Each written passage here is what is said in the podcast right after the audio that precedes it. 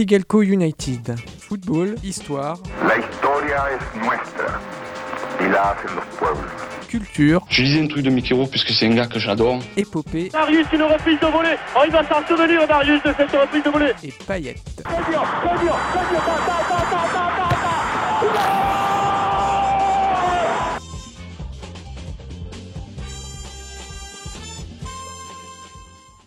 Bonsoir à tous, vous écoutez Sigalco United, votre rendez-vous mensuel chaque premier mercredi du mois à 20h30 sur Radio Campus Tour 99.5. Foot, histoire, culture, épopées et paillettes, c'est Seb et ce soir on est encore ensemble pour une heure de ballon rond, entrecoupé de pauses musicales avec des pistes de réflexion historique et géographique.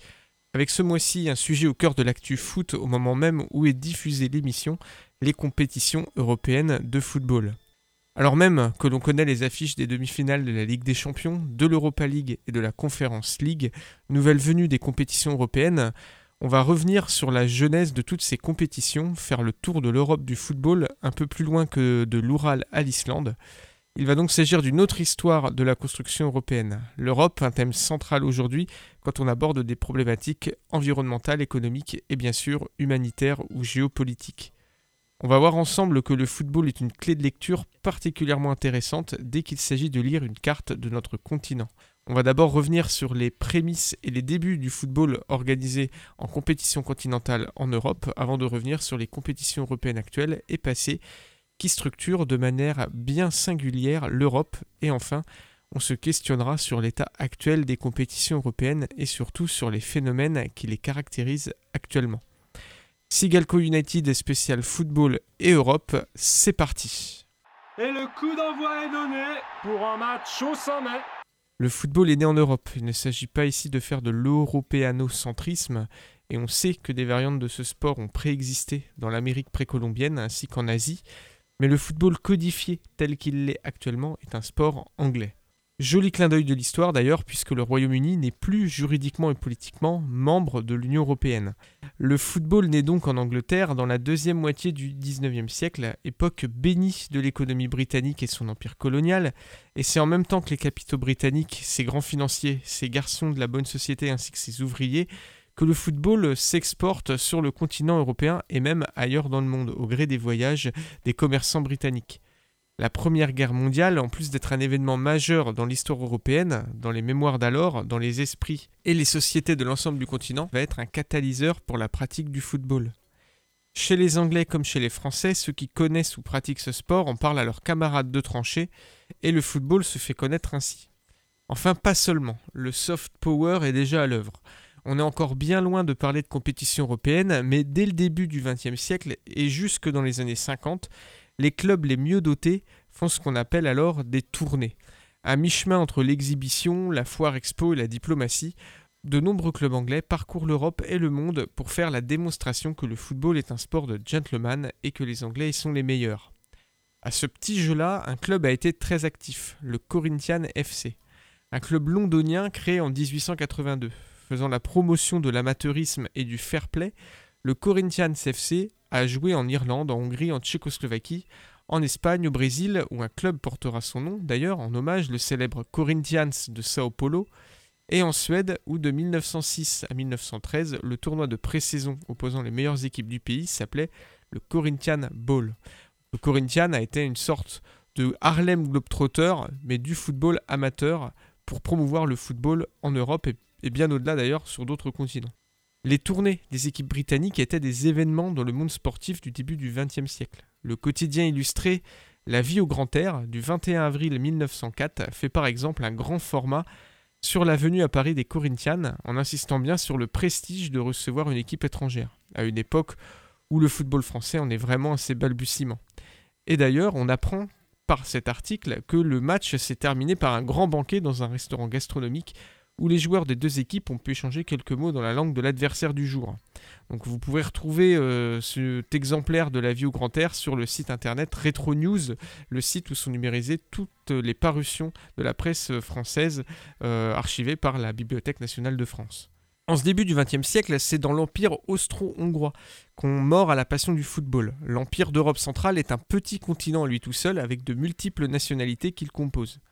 Dès 1897 et jusqu'en 1911, une compétition y est organisée et qui oppose les clubs autrichiens et hongrois. Et de fait, ce serait aujourd'hui une compétition européenne, puisqu'elle oppose des clubs de deux États différents. Je rappelle bien qu'entre 1897 et 1911, les clubs de Vienne et Budapest font partie du même pays, l'Empire d'Autriche-Hongrie. Cette compétition, la Challenge Cup, voit les clubs du Wiener AC ou du First Vienna, doyen du football autrichien, affronter les Tchèques du Slavia Prague ou les Hongrois du Ferencváros de Budapest. En 1927, après la Première Guerre mondiale et le démembrement de l'Empire austro-hongrois en plusieurs États indépendants, une première Coupe européenne de clubs voit le jour. Elle est l'œuvre du dirigeant et entraîneur autrichien Hugo Messel. C'est la Coupe Mitropa elle oppose, comme son nom le laisse suggérer, les champions et vice-champions des pays d'Europe centrale Autriche, Hongrie, Tchécoslovaquie, Suisse, Yougoslavie, puis l'Italie, qui rejoint la compétition. La Coupe Mitropa connaît un franc succès dans les années 30, avec des affluences importantes pour voir l'Austria Vienne, le FC Bologne ou le Sparta Prague soulever ce qui est considéré comme le premier vrai trophée européen de club. La Seconde Guerre mondiale, puis la concurrence des coupes européennes organisées par l'UEFA, et notamment la Coupe d'Europe des clubs champions, auront raison de la Coupe Mitropa, relancée dans les années 80 comme Coupe d'Europe des clubs de deuxième division, sans succès. Si cette compétition a disparu, il est toutefois possible de s'en souvenir si on s'intéresse à la notion géographique de Mittel Europa, qui résonne aussi avec Mitropa. La Mittel Europa, c'est l'espace européen constitué en Europe centrale qui correspond sensiblement aux frontières de l'ancien empire austro-hongrois et qui fut le cœur des convoitises des grands empires jusqu'au XIXe siècle. Et en fait, ça colle aussi parfaitement à l'espace qui était concerné par la Coupe Mitropa. Attention toutefois, le terme de Mittel Europa est à manipuler avec des pincettes, euh, et les manipuler d'ailleurs comme ça par les géographes et historiens, car il a été euh, maintes et maintes fois utilisé à dessein par certaines idéologies nationalistes. C'est dans l'Europe de l'après-guerre et avec le poids de plus en plus important des médias dans le sport professionnel que vont naître les compétitions européennes majeures qui ont structuré le football européen que nous connaissons aujourd'hui. On va marquer une première pause musicale, on va s'écouter O'Donnell Levy Freedom and Good Times, la liberté du bon temps. C'est ce qui caractérise vraiment les années 50 en termes de football. C'est sorti en 76 sur l'album Windows, un mélange puissant et psychédélique de jazz, de soul et de pop. Le Zico O'Donnell Levy, il vient de Baltimore et après avoir accompagné à la guitare d'autres artistes jazz et funk, notamment George Benson, il s'est lancé dans une carrière solo condensée sur quelques années pleine de pépites comme ce titre qu'on écoute tout de suite.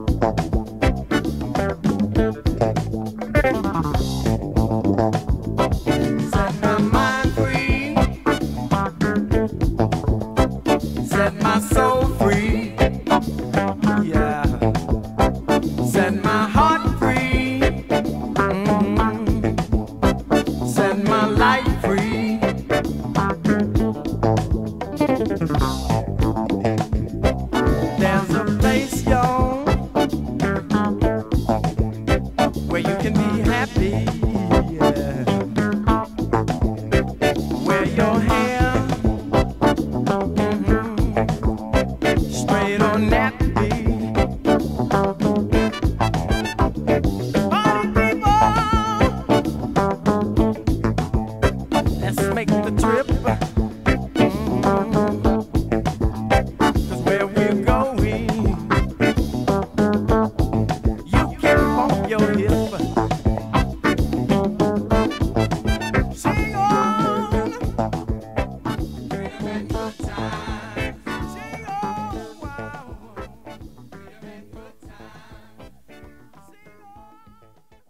Retour sur le 99.5, vous écoutez Tsigalco United sur Radio Campus Tour, votre rendez-vous mensuel foot, histoire, culture, épopées et paillettes. On revoit ensemble ce soir l'histoire de l'Europe et des compétitions européennes, le tout croisé entre construction européenne donc et ballon rond. On a quitté l'Europe juste avant la Seconde Guerre mondiale où n'existaient des compétitions transnationales que dans les pays de l'ancienne Autriche-Hongrie. Après-guerre, l'Europe est marquée bien évidemment par la guerre froide et l'opposition idéologique entre les pays du pacte de Varsovie, alignés sur le système soviétique, et les pays qui, s'ils ne sont pas membres de l'OTAN, sont du moins proches des États-Unis. Cette confrontation a lieu aussi sur les terrains de foot. À ce petit jeu-là, à l'Est, dans l'immédiat d'après-guerre, la Hongrie s'illustre. Déjà avant-guerre, le football hongrois était plutôt coté, après-guerre, c'est un vrai feu d'artifice l'État communiste hongrois donne les moyens aux footballeurs officiellement amateurs de pratiquer dans des conditions optimales le football au sein de clubs comme le Honved, club de l'armée, ou Ferencváros, l'autre grand club de Budapest. Ces clubs sont restés dans la légende car ils ont précisément traversé les frontières. Dans les années 50, les Anglais notamment, jamais avares quand il s'agit de bomber le torse, invitent les clubs hongrois à venir les défier sur leur sol. Les matchs entre clubs anglais et hongrois ainsi que ceux entre les deux sélections sont restés dans la légende du football européen. En 1954, des matchs entre le champion d'Angleterre, Wolverhampton, et les clubs hongrois de Honved et russes du Spartak Moscou attirent les foules. Il faut aussi se remettre dans le contexte technologique de l'époque. Il n'y a évidemment pas les retransmissions satellites qui permettent de voir tous les matchs européens, donc des joueurs d'un championnat étranger sont forcément une curiosité. Mais cependant, on dispose déjà de moyens de radiodiffuser et de filmer les matchs pour les actualités. Donc l'envie d'en faire plus est réelle. D'autant que le football hongrois va s'exporter d'une autre manière. Ce sont les événements de Budapest et l'invasion par l'armée russe pour faire une répression sur euh, le mouvement hongrois de contestation du pouvoir soviétique qui va précipiter les joueurs hongrois sur les routes de l'exode et c'est comme ça que de nombreux joueurs hongrois vont notamment rejoindre le championnat d'Espagne, le FC Barcelone et le Real Madrid et on a déjà là euh, les premiers soubresauts d'événements géopolitiques majeurs dans l'Europe d'après-guerre qui changent un petit peu euh, le paysage du football européen.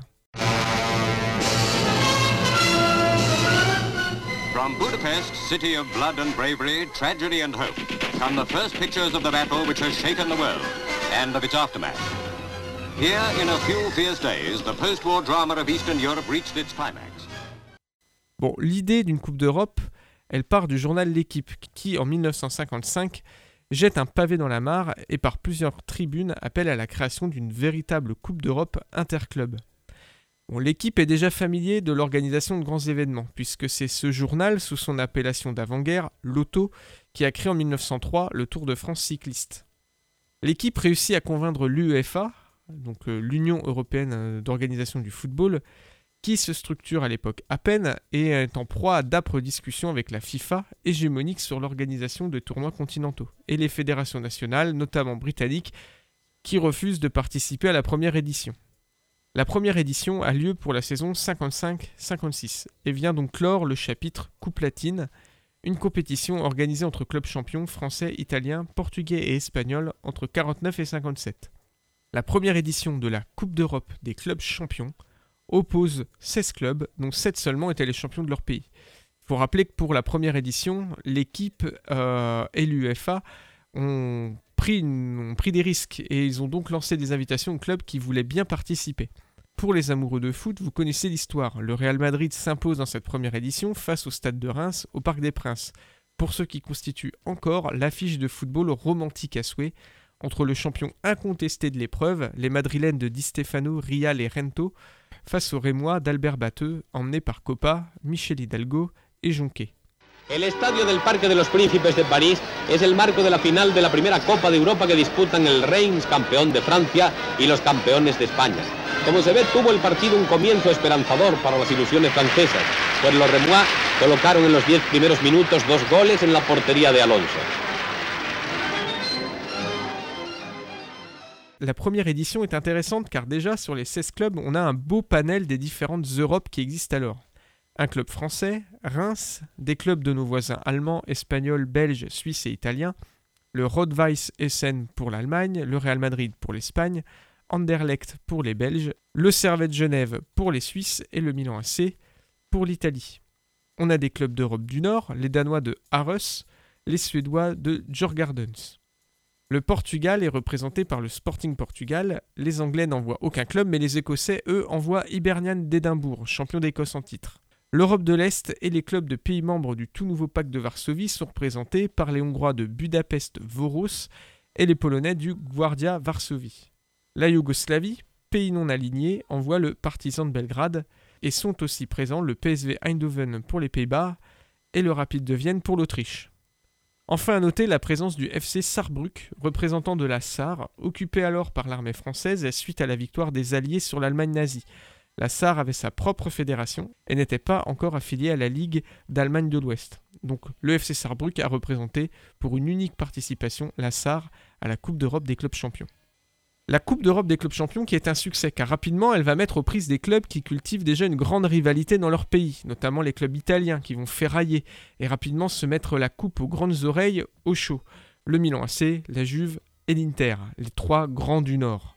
De plus, on a eu régulièrement tout au long des années 50, 60 et 70 de grandes sagas. L'ultra-domination du Real Madrid, puis celle du Milan AC, celle de Benfica et ses nombreuses défaites en finale, de l'Inter, de l'Ajax, du Bayern et de Liverpool, chacun écrivant une page à la fois de son histoire et du football. Benfica qui remporte la compétition alors même que le Portugal a vu une transition démocratique en passant de la dictature de Salazar à la révolution des œillets, l'Inter d'Elenio Herrera et son jeu cadenassé, l'Ajax et son football total et son vent de liberté en pleines années hippie, et le Bayern, euh, symbole de la toute-puissance de l'économie de l'Allemagne de l'Ouest. Face à ce succès, et comme il faut bien que tout le monde ait de quoi se mettre sous la dent, l'UEFA poursuit donc l'aventure européenne avec d'autres compétitions. Suite logique de la Coupe d'Europe des clubs champions, l'UEFA décide de doter les clubs vainqueurs de Coupe nationale de leur compétition. Ça sera la Coupe d'Europe des vainqueurs des coupes, ou plus simplement la Coupe des coupes. La première édition a lieu en 1961 et ne réunit que 10 équipes. Et oui, problème. En Europe, la Coupe nationale n'est pas aussi disputée dans tous les pays. La Coupe nationale, qui vient du foot amateur à ses origines, euh, dont le modèle est copié sur celui de la FA Cup en Angleterre, qui date de la fin du 19e, elle a une vraie valeur historique en Écosse, en Angleterre et en France. Elle est déjà un peu moins cotée en Espagne sous son nom de Copa del Rey, et elle n'a pas une valeur aussi prestigieuse en Italie ou en Allemagne. Malgré cela, elle connaît un regain d'intérêt dans les années 80 car elle permet à un club comme le FC Barcelone de croquer ses premiers titres européens à quatre reprises, 79, 82, 89 et 97. Anderlecht, grand club bruxellois, remporte la compétition deux fois, en 76 et 78, et offre à la Belgique des titres continentaux. Car c'est ça le charme de cette épreuve, elle permet à des clubs taillés pour les matchs couperés en aller-retour de triompher. Elle fait aussi la part belle à des clubs sont taillés comme des outsiders, de venir marquer l'histoire du foot européen. Ainsi, on verra triompher le Slovan Bratislava en 69, le FC Magdebourg d'ex-RDA en 74, le populaire club londonien West Ham en 65, les Écossais d'Aberdeen en 1983, et premier titre européen pour un certain Alex Ferguson, le tonitruant club belge du FC Malines en 88, et qui coulera ensuite pour ne jamais vraiment se relever, le Werder de Brême en 92 contre Monaco, ou encore le Paris Saint-Germain en 96 contre le Rapide de Vienne, seul titre européen glané à ce jour par le PSG. Malheureusement, bien que charmante et appréciée des supporters pour son côté romantique, l'ex C2, comme compétition numéro 2 après la Coupe d'Europe des clubs champions, qui elle a le rang de C1, elle perd de son intérêt dans les années 90. Les plus grands clubs la boudent, et ceux qui font le doublé Coupe-Championnat s'en vont évidemment jouer la Ligue des Champions plutôt que la Coupe des Coupes. C'est le cas pour la dernière finale en 99 qui va opposer la Lazio de Rome, vainqueur de la Coupe d'Italie, au Real de Mallorca, qui lui n'est que le finaliste de la Coupe du Roi. Il a été finaliste en 98 contre le Barça, et le Barça joue la Ligue des Champions. La dernière finale oppose donc la Lazio à Mallorca, et la Lazio l'emporte 2-1 face aux insulaires au Villa Park de Birmingham, et s'achève ainsi le destin de cette compétition régulièrement cité par les nostalgiques du foot comme ayant été un tournoi des plus agréables à suivre. On se retrouve non pas pour une coupette, hein, mais pour une vraie coupe et pour un grand événement, puisqu'il s'agit de la dernière finale de la Coupe des Coupes.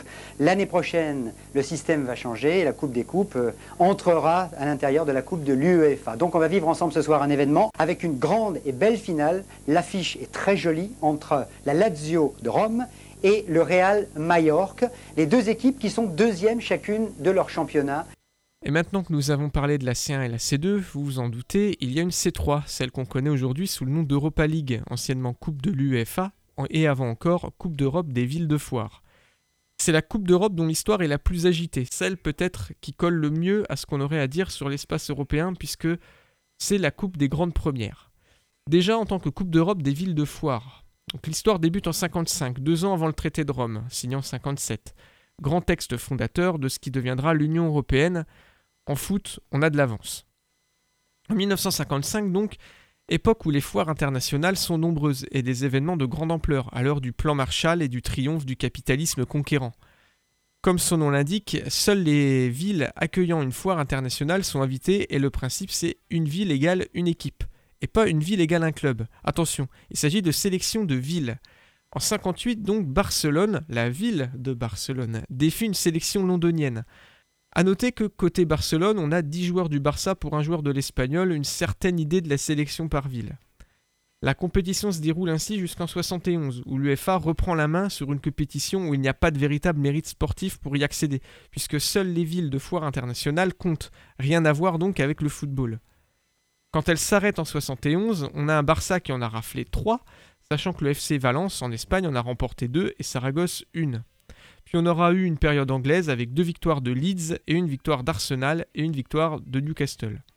Anecdote, sachant la disparition de la compétition arrivée à son terme en 71, il y a eu une dernière finale pour déterminer le super vainqueur de la Coupe d'Europe des villes de foire, soit une confrontation entre le premier vainqueur, le Barça, au dernier Leeds.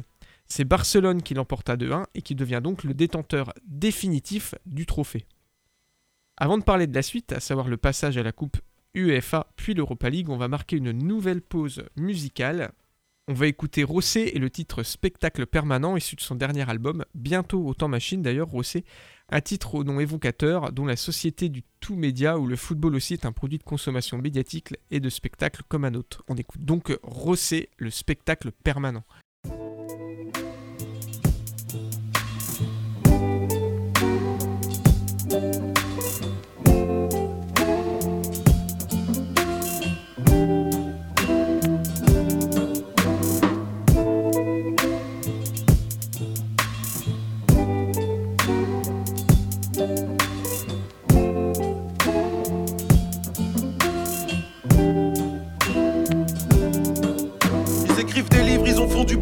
En polémique, ils ne s'informent pas. Ils font les gros titres, ils font des chroniques, ils sont photogéniques, disent n'importe quoi. Vous font bégayant, spectacle permanent, écho vers l'avant, le discours est gênant. Nos luttes sont figées, le débat est blessant. Force l'humanité entre médias et écran. On fait comme on peut, faut qu'on se démarque. Leur monde te juge sur ton style, ton écharpe. Sous les projecteurs, on se perd salement. Nous-mêmes, on s'écœure du spectacle permanent. Je vois plus quoi faire, y a rien qui résonne. Y a pas de génie qui éclaire ma lanterne. Je vois plus quoi faire, il manque la méthode. Il manque stratégie et vision à long terme. Je vois plus quoi faire, ici c'est forcé. Les gens sourient trop depuis qu'ils sont Je vois plus quoi faire, ils ont peur de morfler. Se rendent tout dispo à faire les bourricots. Je vois plus quoi faire, rassemblons nos forces. On est plus nombreux, rien à perdre et pourtant personne n'est le boss. Tout le monde gonfle le torse, y a rien de dangereux, on fait que du boucan. Je vois plus quoi faire, tous font l'illicite ou font les balances parce qu'ils sont suicidaires. Je vois plus quoi faire, je suis pas un hippie, mais je ferai des pas de danse devant des militaires. Je vois plus quoi faire, on creuse le fossé, veut créer des ponts, mais ils sont en argile. Ils veulent tous sauter, c'est pas bétonné, on change pas le monde avec un plan trop fragile. Les présidents changent comme les acteurs changent, le scénario reste et tout est malhonnête. Y'en a que pour l'image, y'en a que pour l'échange, y a que des vedettes, ça va pas dans nos têtes. C'est pas correct, quoi que disent les médias.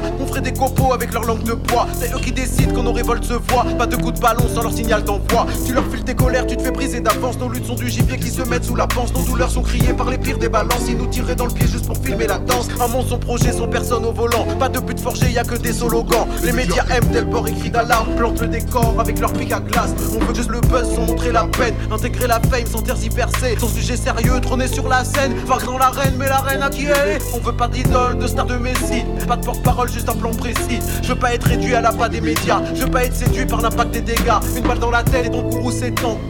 Mais aucune balle n'arrête un plan. On est très nombreux, rien à perdre et pourtant. On est dans ce jeu à faire que du boucan. Ensemble, frères et sœurs, faut pressionner d'un cran. Revoir nos erreurs et puis trouver un plan. On veut plus jouer la même merde qu'avant en répétant spectacle permanent.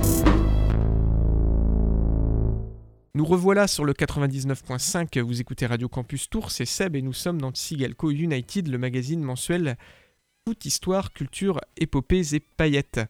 On fait le tour du continent européen et ses compétitions. On a définitivement clos la Coupe d'Europe des villes de foire et s'ouvre donc en 71 la Coupe de l'UEFA.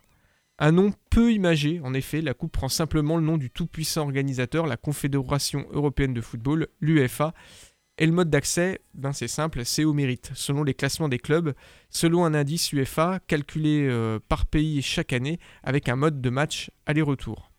Cette formule a perduré jusqu'en 2009. De cette compétition, on retient quelques finales mémorables dans les années 2000, les finales opposant Liverpool aux Espagnols d'Alaves ou Dortmund à Feyenoord, qui ont donné lieu à des matchs pleins de rebondissements.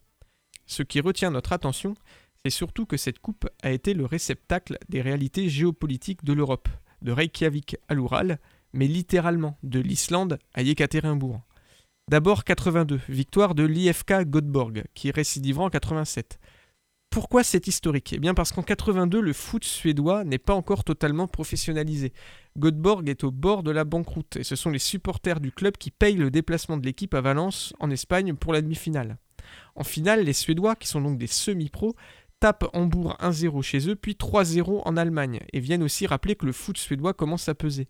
De plus, l'IFK Göteborg est un club ouvrier, un vrai club ouvrier, qui participait aux ligues ouvrières très puissantes en Scandinavie. D'ailleurs, tous les clubs en Suède, ou en Finlande aussi, qui s'appellent IFK, plus le nom de la ville, sont des clubs ouvriers. En 94, on a la première finale d'un club qui fait du naming, le Casino Salzbourg, aujourd'hui Red Bull Salzbourg, comme quoi la tradition du naming est ancienne en Autriche, Véritable phénomène qui s'est démocratisé aujourd'hui, notamment dans le nom des stades et des championnats, la Coupe UEFA à l'accueil donc pour la première fois en 1994 un club dont le nom est directement celui d'une marque. Le Casino Salzbourg s'incline cependant contre l'Inter Milan de Denis Bergkamp et Ruben Sosa. En 2000, autre grande première, la victoire d'un club turc. On est alors en pleine ouverture du débat sur faut-il ou non que la Turquie adhère à l'Union européenne, et le club stambouliot Galatasaray pas n'importe qui non plus, un club affilié à l'université d'Istanbul, une université qui fait la part belle à la francophilie. Donc le club de Galatasaray remporte la Coupe UEFA face aux Londoniens d'Arsenal. La Turquie est membre de l'UEFA, sportivement pleinement européenne donc, et la victoire de Galatasaray élargit donc l'espace européen au détroit du Bosphore, même si depuis des années déjà, les clubs turcs d'Istanbul, Fenerbahçe, Besiktas et Galatasaray n'étaient pas mauvais du tout dans les coupes européennes et continueront d'ailleurs de jouer pendant quelques années les troubles fêtes. En 2005, autre première, première victoire d'un club russe. Le CSKA Moscou, ancien club de tutelle de l'armée russe, remporte la compétition devant le Sporting Portugal. Victoire symbolique qui a plus d'un titre. Elle élargit là encore à la Russie le champ des clubs vainqueurs. Jusqu'à présent, seuls Kiev et Tbilissi avaient une Coupe d'Europe au compteur pour les pays de l'ex-URSS, soit un club ukrainien et un club géorgien. Mais il n'y avait toujours pas eu de club russe. Donc la Russie n'avait pas de vainqueur. C'est fait en 2005. Paradoxalement, C'est avec une légion de joueurs étrangers dans les rangs du CSKA que le club s'impose. Les Brésiliens Wagner Love et Daniel Carvalho, le Nigérian Shidi Odia, le Croate Ivica Olic, le Bosniaque Elvir Rajmic et le Serbe Milos Krasic que le club moscovite s'impose. Il sera rejoint en 2008 par le Zénith Saint-Pétersbourg, un club sur lequel plane l'ombre de l'argent des oligarques les plus proches de Poutine, l'argent de Gazprom, un club porte-étendard de la réussite de l'économie russe. Aujourd'hui, évidemment, on ne peut que penser au conflit russo-ukrainien, au circuit financier qu'il a activé côté russe pour financer l'industrie de guerre. D'ailleurs, en 2009, on a la victoire du Shakhtar Donetsk, club ukrainien, club emblématique des mineurs du Donbass, aujourd'hui sans domicile fixe, puisque le club a quitté sa ville d'attache après les combats de 2014 et l'invasion russe de la région sur fond de désinformation et de manipulation électorale. La Coupe UEFA brasse large, elle réunit quand même régulièrement des clubs d'une trentaine de fédérations européennes. L'éclatement de l'ex-Yougoslavie, l'implosion de l'URSS et les particularismes britanniques ou scandinaves font qu'il existe quand même en Europe des championnats aux îles Féroé, en Irlande du Nord, à Saint-Marin, en Moldavie, en Azerbaïdjan ou au Monténégro. Autant de championnats qui alimentent la compétition en club lors des tours préliminaires. Ces tours préliminaires qui prennent parfois des allures d'Eurovision lorsqu'ils voient s'affronter des clubs albanais à des clubs estoniens ou de modestes clubs quasi amateurs du Luxembourg ou d'Andorre à des clubs maltais ou chypriotes. Des clubs chypriotes ou maltais qu'on ne verra certainement pas briller au plus haut niveau. Pas que je sois médisant sur le niveau de ces footballs, car le football chypriote, il y a quelques années, dans les années 2010, a donné en Ligue des Champions quelques bons résultats, avec notamment l'Anorthosis Famagoust, club témoin d'ailleurs de l'invasion turque dans les années 70 de l'île de Chypre. Donc pas que je sois médisant sur le niveau de ces footballs, mais parce que le constat est établi que les compétitions européennes, enrichies cette année de la Conference League, dans laquelle bataille l'OM, sont de plus en plus trustées par une escouade des mêmes clubs. L'Europe s'est politiquement élargie et bien qu'aujourd'hui embêté par la justice, Michel Platini, ancien président de l'UEFA, souhaitait que les nouveaux venus puissent accéder au bonheur de goûter aux grands rendez-vous européens. Hélas, les instances du foot européen, dont on ne sait pas trop si elles crachent sur le projet de Super League par réel dégoût ou plus simplement parce que Florentino Pérez leur grille la primeur d'une telle réforme, font tout pour fermer les ligues. La Ligue des Champions, dénommée plus aisément aujourd'hui par son anglais de Champions League, qui a fait sa mue en même temps que l'Europe de Maastricht se mettait en place et que l'arrêt Bosman bouleversait les mercatos euh, des clubs européens, la Champions League, elle se transforme peu à peu en Euroleague de basket, une quasi-ligue fermée où les indices UEFA et les modes de qualification ferment de plus en plus la porte à de potentiels intrus. Fini les déplacements périlleux au Panathinaikos, aux Rangers, à Anderlecht ou à Galatasaray pour un quart de finale européen. Seuls Benfica, Porto et l'Ajax jouent encore les troubles faites, mais pour quel résultat? Liverpool, Manchester City, le Real, le Barça, le Bayern, Dortmund, Chelsea, la Juve et le PSG se sont accaparés la compétition reine. Finalement, il n'est pas étonnant d'avoir vu une ambiance un peu folle dans le stade de Kuip à Rotterdam à l'occasion du match Feyenoord-Marseille il y a quelques jours.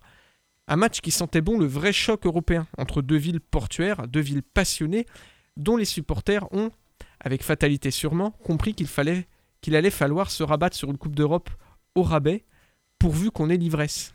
Et c'est peut-être cette ivresse qui donnera à ce trophée une vraie valeur populaire, loin du strass et des paillettes artificielles d'une Ligue des Champions qui ne devient rien moins qu'une Ligue des Masters façon PES, devenue un produit marketing qui fait vendre des droits télé. Ainsi s'achève cette émission. Vous pouvez euh, la retrouver très bientôt en podcast sur le site internet radiocampustour.com, sur la page Facebook aussi, Sigalco United. Sigalco United, c'est fini pour aujourd'hui. On se retrouvera le mois prochain avec un autre sujet de football, d'histoire, euh, de culture, d'épopées et de paillettes. Avant de se quitter, on va s'écouter une dernière pause musicale. Et puisqu'on parlait de l'OM, on va partir justement à Marseille. On va écouter le groupe marseillais Chien de Paille. Le titre, il date de 98. C'est euh, Maudit soit les yeux fermés. Bonne soirée à tous sur Radio Campus Tour.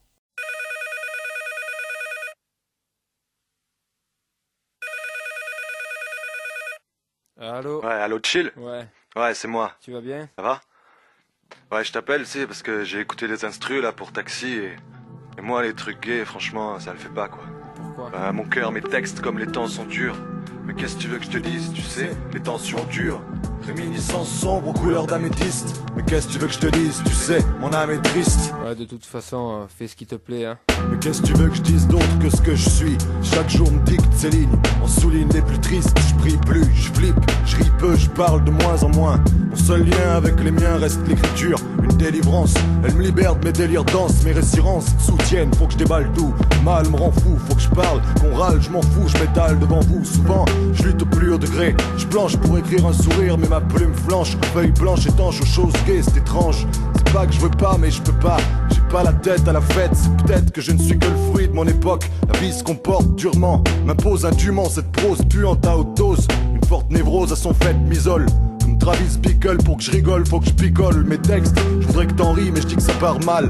Croire en demain, on a le droit, mais au fond, je m'attends pas à tant que ça. Entends le son, garçon. Si ça sent le souffle, c'est que je te souffle ma vie. Que s'ouvre à toi ce qui souffre. Alors profites-en tant que ce n'est qu'un disque. Que tant de fatalité crasse ne reste que ma réalité. Si j'arrivais seulement à rire, mais rien ne m'amuse. Mon cœur, mes textes, comme les temps sont durs. Mais qu'est-ce que tu veux que je te dise? Tu sais, les tensions durent. Réminiscence sombre, couleur d'améthyste. Mais qu'est-ce que tu veux que je te dise? Tu sais, mon âme est triste. Mon cœur, mes textes, comme les temps sont durs. Mais qu'est-ce que tu veux que je te dise? Tu sais, les tensions durent. Réminiscence sombre, couleur d'améthyste. Mais qu'est-ce que tu veux que je te dise? Tu sais, mon âme est triste. À l'aube de l'an 2000, l'avenir est sombre dans les villes du monde. Je sonde, tant d'hommes tombent dans l'ombre. Grand nombre d'anges déchus. D'existence sans dessus-dessous. Déçu, je suis. Dès le début, j'ai su que Jésus se fout de nous. De suite, je l'ai lu dans les yeux des miens. Témoins forcés de forfait pour les moins. S'exposer les mains liées. La vie m'impose ses thèmes. Et que j'aime ou que je n'aime pas n'est pas le problème. J'en parle quand même. Des nuées de sens, des nuées de scène, chaque jour me blesse. Et même si c'est ainsi, ça me laisse pour. Reste que je ne peux l'admettre, ça me cite voir ces trucs. Le temps et les gens passent, mais rien ne change, personne s'arrête. Aujourd'hui, il faut plus compter sur autrui. C'est comme ça que le monde marche et je sèche quand je cherche à comprendre. Écrire autre chose, je voudrais, je suis sincère quand je dis ça. Mais on reproche pas à l'aveugle de ne pas voir, je sais ça. J'ai 23 ans, le ventre vide, avide de prendre goût aux choses. Peu commode, je m'accommode mal des modes de vie, alors que me reste-t-il? Même ma musique pue le chien. Que suis-je en droit d'espérer pour demain? J'en suis là. Cinglant, ce constat me consterne, concerne pas que moi, conscient ça. Comment lâcher pour la riser, diriger lyrics Ce serait tissé d'hypocrisie, alors je lâche pas l'affaire et maudit soit les yeux fermés. Mon cœur, mes textes, comme les temps sont durs. Mais qu'est-ce que tu veux que je te dise? Tu sais, les tensions durent. Réminiscence sombre, couleur d'améthyste. Mais qu'est-ce que tu veux que je te dise Tu sais, mon âme est triste. Mon cœur, mes textes, comme les temps sont durs. Mais qu'est-ce que tu veux que je te dise Tu sais, les tensions durent. Réminiscence sombre, couleur d'améthyste. Mais qu'est-ce que tu veux que je te dise Tu sais, mon âme est triste.